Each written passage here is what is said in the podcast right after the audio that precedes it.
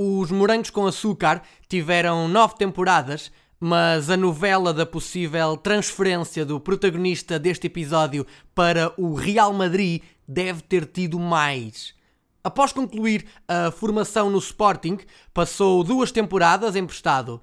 Em 94-95 esteve no União de Lamas da segunda Divisão, onde cumpriu 24 jogos e na temporada seguinte representou o Campo Maiorense, que então se estreava no escalão maior, onde foi companheiro de equipa de Jimmy Hasselbank, protagonista do 18º episódio deste podcast.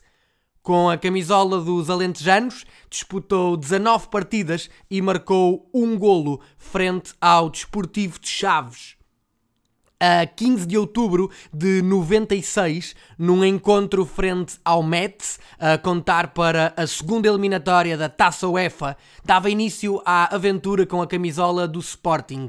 Foram 10 temporadas e meia, 315 jogos e 25 golos, o primeiro dos quais certamente inesquecível, já que garantiu a vitória sobre o Benfica em outubro de 96. O último jogo de Leão ao Peito teve lugar em novembro de 2005, frente à União de Leiria, e foi coroado com um golo, o primeiro dos 2 a 1, com que o Sporting derrotou a turma do Lis. Em Alvalade, venceu dois campeonatos, duas supertaças Cândido de Oliveira e uma taça de Portugal.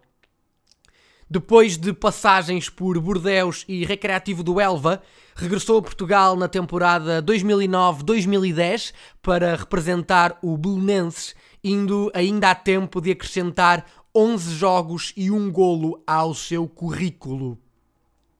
Curiosamente, o seu último jogo em Portugal teve lugar frente ao Sporting em março de 2010, quando os Leões bateram os Azuis do Restelo por 4-0 com um póquer de Lietzen.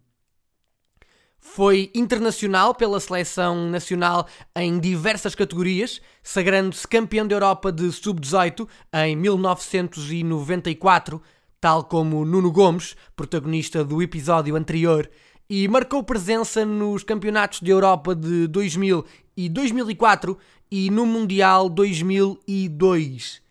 É um dos jogadores mais queridos da massa adepta leonina, tendo usado a braçadeira de capitão durante várias temporadas. Falo de Beto.